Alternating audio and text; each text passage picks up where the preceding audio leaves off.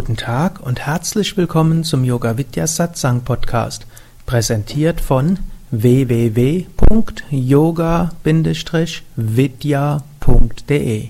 Sehr wichtig für eine enthusiastische Lebenseinstellung ist tatsächlich das Rechnen mit Erfolgen und das Rechnen auch mit Misserfolgen. Wie gesagt, die enthusiastischen Menschen sind diejenigen, denen Misserfolge nicht so viel ausmachen. Man sagt ja auch in der Motivationstheorie, es gibt die misserfolgsmotivierten und die erfolgsmotivierten Menschen. Misserfolgs, eigentlich muss man sagen, misserfolgsvermeidungsmotivierten Menschen. Manche Menschen über, denken die ganze Zeit nach, was sie tun können, um zu vermeiden, dass es schief geht. Die sind nicht so die Enthusiasten. Das heißt jetzt aber nicht, dass diese Lebenseinstellung grundsätzlich falsch ist. Also man könnte sagen, bei bestimmten Situationen, mir hat irgendjemand mal erzählt, er war vom Beruf her, ist er Computerprogrammierer und zwar in der Bank mit einer besonderen Aufgabe. Er muss die ganze Zeit gucken, ob irgendjemand ins System eindringt. Und alle möglichen Lücken muss er schließen. Und das, da ist er anscheinend gut drin. Hat irgendwo gesagt, es ist ganz, von morgens bis abends muss er gucken, wer macht böse Sachen. Und er muss dann gucken, grundsätzlich muss er davon ausgehen, jeder im Unternehmen kann böse Sachen machen. Und wenn er irgendwas falsch macht, dann wird die Bank Tausende, Millionen, vielleicht sogar Milliarden und gut, zig, hat von Hunderten von Millionen Euros gesprochen. Und deshalb muss er ständig davon ausgehen, wenn er eine falsche Entscheidung trifft, dann kann das ein paar hundert Millionen Euro kosten. Gut, da ist es durchaus auch gut, misserfolgsorientiert zu sein, misserfolgsvermeidungsorientiert, ständig gucken, was könnte ich falsch machen, wie kann ich es vermeiden. Der war jetzt kein übermäßig enthusiastischer Mensch, muss man dazu sagen. Aber ich hatte das Gefühl, der hat für sein Temperament das Richtige gemacht. Und der hat auch allein gearbeitet. Also die ganze Zeit ist er in den Tiefen des, des, des internen Netzwerks dort rumgewurschtelt. Und irgendwo von morgens bis abends saß er dort und ne, hat das gemacht. Es war irgendwo, war ihm gemäß und als Ausgleich ist er ins Yoga-Zentrum gegangen, hat dort Yoga-Unterricht gemacht und hat dann auch Kontakte mit Menschen. Aber das ist, wenn man enthusiastisch sein will, ist das vielleicht gut, aber manchmal war er aber auch enthusiastisch. Irgendwann er mir dann, kam er dann auch und hat das erzählt. War noch im Frankfurter Zentrum, das ist ja die Stadt der Banken. Und dann hat er mir so erzählt, heute hätte er jemanden gejagt. Und er hätte ihn auch gekriegt. Hat gesagt, das wäre zwar nicht yogisch, aber es hätte ihm ein diebisches Vergnügen bereitet. Und irgendwie der Werksicherheitsdienst hätten dann auch gekriegt.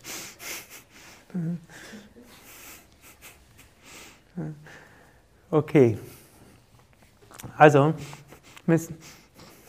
muss immer aufpassen, egal was ich euch erzähle, im falschen Kontext kann euch das in Probleme stürzen. Haltet das immer im Hinterkopf. Wenn ich euch sage, es ist besser Erfolgs- als Misserfolgsvermeidungsmotiviert zu sein, das nutzt nichts, wenn Misserfolgsvermeidungsmotivation wirklich tief in euch ist. Dann seid stolz darauf und schaut, wie ihr diese Motivation in den Alltag umsetzen könnt. Aber die Mehrheit der Menschen hm, ist, ist vielleicht mehr Misserfolgs- vermeidungsmotiviert, als ihrem Temperament eigentlich entspricht. Und dann muss man einfach den Mut haben, öfters mal Fehler zu begehen. Und wenn man Fehler macht, was sollte man machen? Erstens, bitte, daraus lernen. Zweitens, um Entschuldigung bitten. Denn typischerweise die meisten Dinge, wenn man Fehler macht, betrifft ja nicht nur einen selbst, sondern auch jemand anders. Und dann muss man um Entschuldigung bitten. Und selbst Personen im öffentlichen Leben, da gibt es sowas, was man dort machen muss. Der Clinton hat es ja irgendwo auch vorgelebt, was man dann macht. Also irgendwie dann zugeben und Gut, soweit. Ich nehme jetzt nicht an, dass jemand von euch in naher Zukunft der Präsident der Vereinigten Staaten ist, müsste erst amerikanischer Staatsbürger werden. Geht auch, aber es dauert ein bisschen. Hm. Oder wie man mit Fehlern umgeht, hat Frau Käßmann uns ja auch vorgemacht. Frau Käßmann weiß ich jetzt nicht. Also, sie ist zurückgetreten. Sie ist jetzt wieder da. Auf dem Kirchentag scheint sie eine begeisternde Rede gehalten zu haben. Und vielleicht, manchmal muss man das dann auch machen. Da kann man draus lernen. Aber manchmal müsste man nicht ganz zurücktreten, dann muss ich entschuldigen. Aber manchmal war vielleicht die Verfehlung so groß. In dem Sinne wird mindestens so wahrgenommen, dass man seine moralische Autorität verliert, aus der man bisher seine ganze hm, Fähigkeiten gewonnen hat. Dann ist vielleicht der Rücktritt gut und eine Weile in Rückzug gehen, um Entschuldigung bitten und dann nachher kann man wieder hm, von vorne beginnen. Hm. Und nicht unbedingt von vorne, aber sonst geht wieder weiter. Nur angenommen, sie hätte sich gerechtfertigt, wisst alle, wer Frau Käßmann war? Ist? war die evangelische Kirchentagspräsidentin, also die höchste Repräsentantin der evangelischen Kirche. Sie ist erwischt worden, wie sie mit einem sehr hohen Promillegehalt Auto gefahren ist und von der Polizei gestoppt worden und daraufhin ist sie dann zurückgetreten. Das, das war, ist vor ein paar Monaten, ein paar Monate her und jetzt hat jetzt gerade momentan ist der, der ökumenische Kirchentag und das war ihre erste öffentliche Auftritt wieder vor ein paar Monaten, seit ein paar Monaten und dort ist sie gefeiert worden. Hm? Also das heißt auch zu seinen Fehlern stehen, um Entschuldigung bitten, Konsequenzen tragen und dann bekommt man auch wieder eine zweite Chance. Was man nicht machen sollte beim Misserfolgen ist vertuschen, Mindestens sollte man spätestens dann aufhören, wenn es nicht mehr vertuschbar ist. Man muss auch nicht jeden Misserfolg an die große Glocke hängen. Das ist jetzt auch nicht nötig. Vertuschen ist aber schon Verstoßen gegen Satya.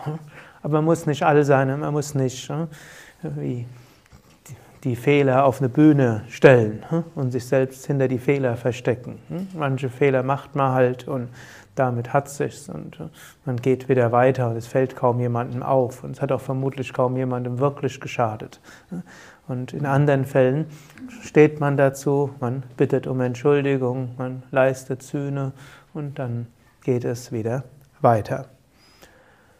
Aber dieses Weitergehen ist auch wichtig. Viele Menschen haben vielleicht das Pech, dass sie eine ganze Weile Erfolg hatten und dann erst haben sie einen Misserfolg. Besser ist, man hat viele Misserfolge am Anfang, dann macht es einem nachher nicht so viel aus, wenn später hm, Misserfolge kommen.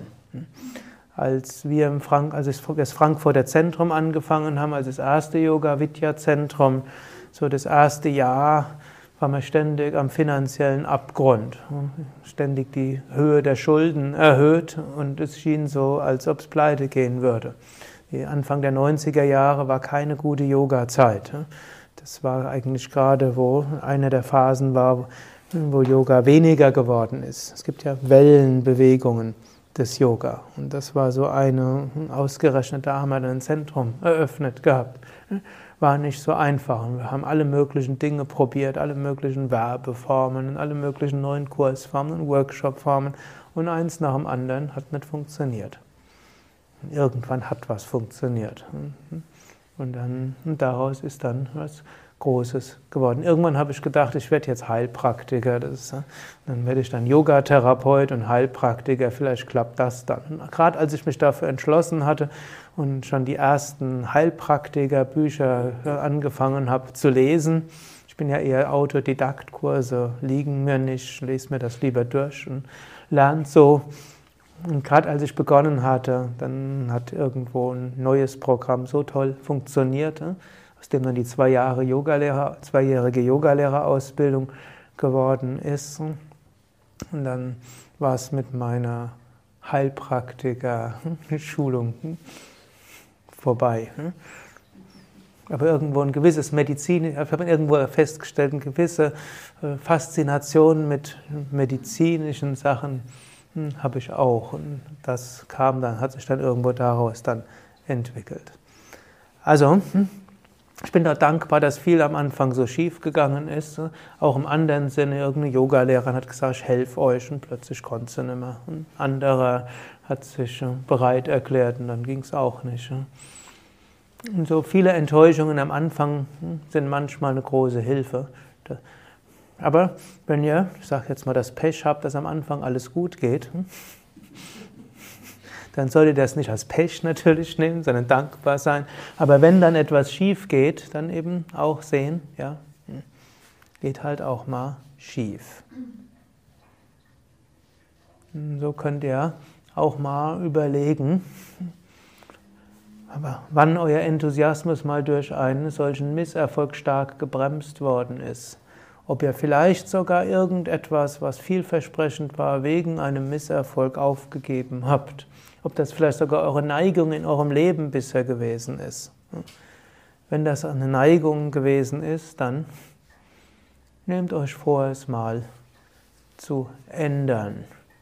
Es sei denn, ihr stellt fest, Seht ihr auch wieder, zu allem, was ich euch sage, gebe ich auch die Alternative. Ihr könnt auch sagen, war ja auch gar nicht schlecht, so habe ich in meinem Leben schon so viele Sachen gemacht. Ich habe 20 Sachen ausprobiert. Immer wenn es schief gegangen ist, habe ich was Neues ausprobiert. Ich bin zwar nie groß rausgekommen, aber dabei gibt es kaum jemanden, der ein so kunterbuntes Leben geführt hat wie ich. Ist auch eine Art und Weise, sein Leben zu leben und kann ja auch die richtige sein. Nur wenn ihr feststellt, dass äh, euch das eben in eurem Glück eher behinderlich war, dann lernt mit äh, Fehlschlägen ein bisschen besser umzugehen. Mit am schwierigsten bei allem sind menschliche Enttäuschungen. Vermutlich mit äußeren Misserfolgen kann man noch leichter umgehen, als wenn, als wenn der Mensch, auf den man am meisten gebaut hat, einem irgendwo verrät. Hm? Dieses Gefühl. Vielleicht könnt ihr was anfangen mit dem Wort Verrat. Nee? Nehmen wir an, ihr habt einen Naturkostladen zusammen mit einem zweiten aufgemacht. Ne? Habt alles gut entschieden. Und dann der andere verlässt euch und macht zwei Straßen weiter einen eigenen Naturkostladen auf. Und zwar nicht irgendeinen, sondern einen, der mit Alnatura. Ver Franchise ist, ich weiß nicht, ob das funktioniert mit Alnatura und deshalb euch 20% unterbietet. Wie würdet ihr euch fühlen? Oder angenommen, ihr seid Yogalehrer, habt ein Zentrum und dann einen Bild, seid ihr wie so ein Mentor, führt, erzählt über noch im Privaten und nachher, erzählt alles über Yoga, gebt euer ganzes Wissen weiter empfehlt denn auch noch für eine Yogalehrerausbildung, macht die Yogalehrerausbildung und danach freut ihr euch, habt Hilfe und fahrt dann vier Wochen in Urlaub und als ihr aus dem Urlaub zurückkommt, erfahrt ihr, dass eure Vertretung in der Zeit hm, Broschüren über das eigene Zentrum hm, in eurem Zentrum verteilt hat und allen gesagt hat, kommt künftig zu mir. Hatten wir alles schon gehabt. Also gibt es alles. Hm? Gut, wie fühlt man sich dann? Das sind solche hm, Erfahrungen, die man dort macht. Da kann man auch überlegen, will man wirklich diesen Menschen zum bestimmenden Menschen im Leben machen? Also ich kenne Leute, die aus einer solchen Erfahrung ihr Yoga-Zentrum zugemacht haben und nichts mehr damit zu tun hatten und dann irgendwo das verallgemeinert haben. Hm. Alle Yoga-Leute sind unverschämt. Hm. Was natürlich nicht stimmt, aber es gibt auch schwarze Schafe unter den Yoga-Lehrern. Und es gibt auch schwarze Schafe in jedem Kontext. Also eines hilft schon mal, wenn man sich bewusst ist, das ist natürlich und es passiert. Und wenn man auch sagt, das könnte passieren und wenn es passiert, ist es halt so. Und dann hilft auch das Karma wiederum, wenn man eben sagt, gut, wenn der jetzt wirklich hm, Steya begangen hat, hm, und jemand anders auf eine solche Weise Schüler zu probieren wegzunehmen, ist eine Form von Steya. Übrigens klappt es auch nicht. Die Schüler finden das ausgesprochen ethisch anstößig. Also in einem Fall, wo das passiert war, in einem unserer Zentren, der hat, sein Zentrum hat nicht sehr lange hm, funktioniert.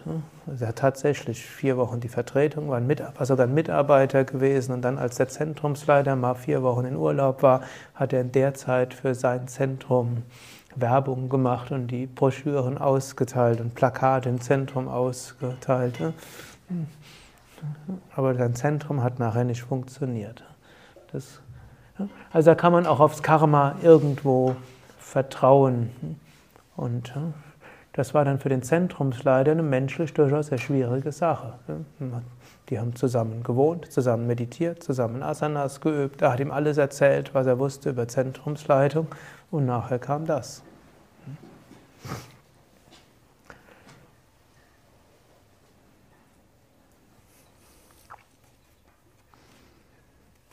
Wenn man solche Erfahrungen hat, gibt es zwei Sachen, die auch helfen. Jenseits dessen Vertrauen aufs Karma und als nächstes Wissen, hm, hm, irgendwo, also Karma im Sinne von für den anderen, er schafft sich das Karma und zum anderen auch Vertrauen, es passiert mir auch deshalb, dass ich daran lerne. Das ist die eine Sache. Aber es gibt auch psychologisch etwas, was man machen kann. Das eine wäre, jemandem darüber erzählen, sich die, man sagt auch, die, den Kummer von der Seele reden. Wenn man dort jemanden hat, dem man das erzählen kann, gut. Wenn man eine beste Freundin hat, einen besten Freund oder Partner hat, dem man das erzählen kann. Und manchmal hilft es auch, wenn man dem Partner sagt, du, ich will dir, ich muss dir mal was erzählen und ich möchte dich bitten, mir keinen Rat zu geben. Denn manchmal ist es besser, keinen Rat zu haben. Ich glaube meistens, aber schon die Erfahrung, ihr wolltet einfach mal euer Herz ausschütten und dann kriegt ihr unqualifizierte Ratschläge. Kennt ihr das? Moderne Partner probieren dem anderen zu helfen und sie machen das, indem sie Ratschläge geben.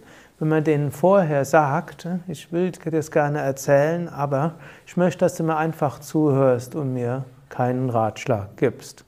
Heutzutage verstehen das Partner.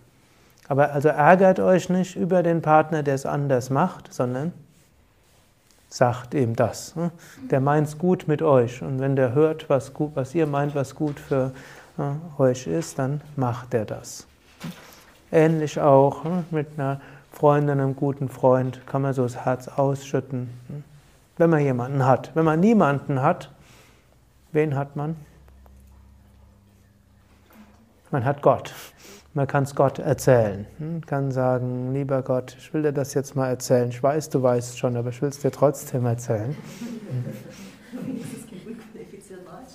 Bitte? Oh, wer weiß, nachher kommt dann so eine Intuition als guter Rat. Aber man kriegt sicherlich keine dummen Ratschläge. Und jetzt hat vielleicht nicht jeder eine Beziehung zu Gott. Was man auch machen kann, ist, hm, man kann schreiben. Und das ist auch eine Möglichkeit. Man kann darüber schreiben, Tagebuch. Man schreibt so auf, was dort gewesen ist, was man alles für den gemacht hat, wie fies der gewesen ist. Die Gefühle so von der Seele schreiben, auch das gibt's. Nicht umsonst sagt man ja auch, viele der Prominenten haben ihre Autobiografie geschrieben, um aus irgendeinem emotionalen Trauma irgendwo rauszukommen. Es ist eine schwierige Situation, dort umzugehen. Das heißt jetzt nicht, dass das, was ihr schreibt, ihr daraus unbedingt ein Buch machen müsst. Vielleicht wird es ein Buch, vielleicht auch nicht. Ihr müsst es auch nicht unbedingt in Facebook reinstellen und das Öffentliche zur Schau stellen, obgleich das scheint ja in bestimmten Kreisen scheint das sehr üblich zu sein. Hm? Gut, hm, aber Boris Becker hat auch ein Buch darüber geschrieben und seine Seele bloßgelegt. Das hat ihm jetzt auch nicht geschadet. Hm? Aber in der Mehrheit der Fälle ist es eher besser, man schreibt das, man achtet darauf, dass, das, dass keiner das findet. Vielleicht ja, gibt man es anschließend in einen Schredder oder verbrennt die Sache, hm, wenn man nicht will, dass die Kinder das lesen oder hm, vielleicht will man was schreiben, was selbst der Partner nicht lesen soll. Hm. Und dann hm, sorgt man halt dafür, dass das zerschreddert ist. Und man kann auch jemandem einen Brief schreiben, auch das ist möglich. Und dann aber nicht abschicken, sondern verbrennen. ist selten hilfreich. Manchmal kann es auch hilfreich sein. Wenn er jemandem einen Brief schickt, der dann bösartig ist, wäre dann mein Ratschlag, wartet eine Woche und dann überlegt, ob er es dann tatsächlich abschickt oder nicht. Und manchmal kann es hilfreich sein. Manchmal stellt man fest, was soll's. Also dort dieses Schreiben kann eine Hilfe sein. Ich will es auch deshalb auch nochmal sagen, gibt ja in den letzten Jahren so diese Diskussion über Burnout und man probiert herauszufinden, was führt zu Burnout, was hilft gegen Burnout, was macht man, wenn man ins Burnout hineinkommt. Man weiß zum einen, engagierte Menschen neigen mehr zum Burnout als nicht engagierte Menschen. Also Menschen, denen die Arbeit wenig bedeutet, die haben kaum eine Gefahr, nachher Burnout zu kriegen. Wo kein Feuer ist, kann auch kein Feuer ausgeht, ausgehen. Also wenn ihr einen Job habt, der, der euch keinen Spaß macht, wo euch nicht engagiert, könnt ihr auch glücklich sein. könnt sagen, wenigstens bin ich nicht Burnout gefährdet. Und so könnt ihr dann enthusiastisch euren langweiligen Job nachgehen, weil ihr wisst, oh, wenigstens eine Gefahr habt ihr dort nicht. Natürlich könnt, Jetzt habt ihr viele Ratschläge bekommen, wie ihr doch engagierter und enthusiastischer angehen könnt. Aber ihr müsst nicht. Es gibt keinen Zwang zum Enthusiasmus. Oder man ist eine, man ist enthusiastisch. Ein zweites ist, man ist, man geht bis an die Grenzen seiner Möglichkeiten. Und heute gibt einen interessanten Forschungsansatz, den man jetzt hat. Man hat eine Weile gedacht, man hat einfach sich verausgabt und zu viel gemacht und dann kommt man ins Burnout.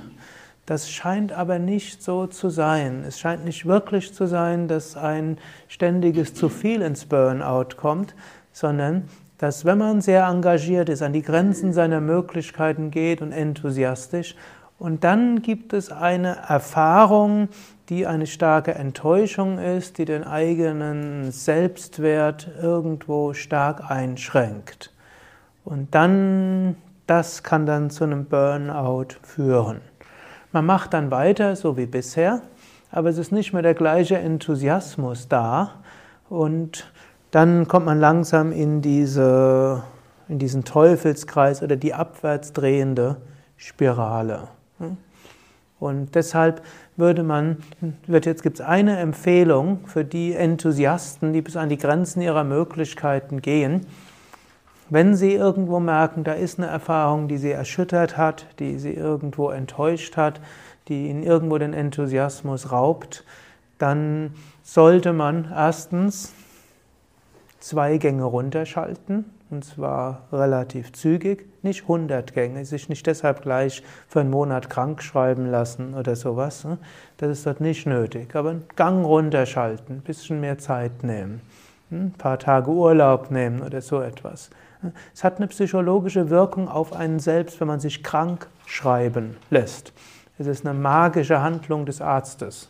Ein halbwegs gesunder Mensch wird durch einen Wisch krank geschrieben und wird dann auch oft krank. Also Menschen, die sich für eine Woche oder einen Monat krank schreiben wollen, weil sie denken, ich muss mir eine Auszeit gönnen, werden relativ häufig dadurch krank.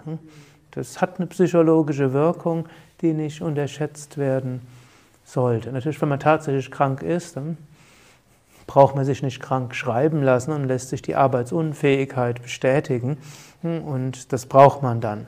Aber ich gehe jetzt erstmal, man ist noch nicht so weit, dass man nicht die Wahl hat. Wie wenn man eine klinische Depression hat, dann hat man nicht die Wahl. Da gibt's jetzt nicht, da braucht man irgendeine professionelle Behandlung. Aber wir sprechen jetzt so von den Vorstufen. Dann würde man, wenn jetzt diese Enttäuschung kommt, einen Gang runterfahren, eins, zwei Tage sich irgendwo frei nehmen und dann schauen, wie gehe ich mit der Situation um. Und es kann eben, wie gesagt, Gebet sein, es kann zu Gott sprechen sein, es kann mit mehreren Menschen sprechen sein, es kann das sein, dass man jemanden bezahlt, dass er einem zuhört. Man kann ja auch, man kann auch einem Psychotherapeuten sagen, ich brauche jemanden, mit dem ich sprechen will will auch von Ihnen keine Ratschläge, ich will einfach nur sprechen. Das hat mir irgendjemand so gesagt, er hätte einen Psychotherapeuten, mit dem hätte er eine Vereinbarung, der hört einem zu, sagt nichts. Und wird noch nicht mal probieren, hm, Sachen zu wiederholen, sondern hört nur zu. Und das wäre ungemein hilfreich. Hm. Gut, wird, wird, ist seltener in Europa. In Amerika ist sowas häufiger, dass Leute so einen Psychotherapeuten haben, der gar keine Therapie macht, sondern nur zuhört. Und das ist oft die wirksamste Therapie. Oder eben Partner oder Papier und so weiter. Und auch jetzt für die Enthusiasten und Engagierten unter euch, also wenn ihr mal so eine erschütternde Erfahrung gehabt habt und ihr merkt, dass ab dann ihr irgendwo in diese Sache kommt, dann überlegt, wie kann ich mit dieser Enttäuschung umgehen. Wenn ihr merkt, es fängt so langsam eine Spirale an, dann nutzt nichts, einfach durchhalten und nach dem Motto, da muss ich jetzt durch.